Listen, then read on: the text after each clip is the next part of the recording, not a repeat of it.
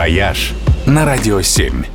Всем привет! С вами travel эксперт Ольга Яковина. Бертольд Брехт писал, что у Парижа два главных вечных аромата – свежие фиалки и жареные каштаны.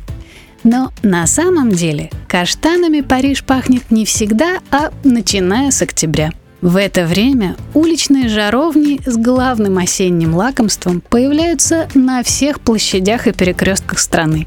А в третье воскресенье октября во Франции даже отмечают Национальный день каштанов. Для них это настоящий символ осени. Чтобы полакомиться жареными каштанами, ехать во Францию не обязательно. В России съедобные каштаны тоже растут. В Краснодарском крае и в Адыгее, в предгорьях Кавказа.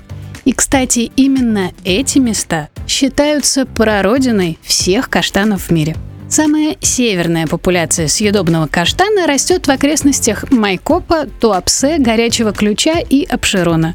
И в октябре в этих местах за каштанами можно ходить в лес вот прямо как за грибами.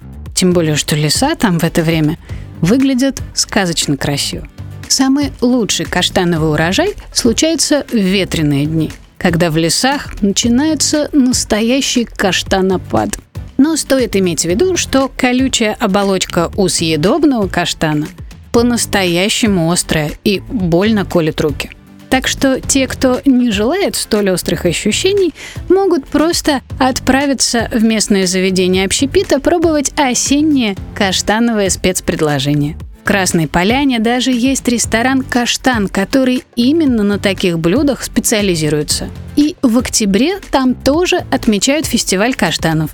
Впервые это попробовали сделать в прошлом году, и всем так понравилось, что теперь фестиваль стал ежегодным. Так что теперь и у нас тоже осень пахнет каштанами, как в лучших домах Парижа. «Вояж» только на «Радио 7».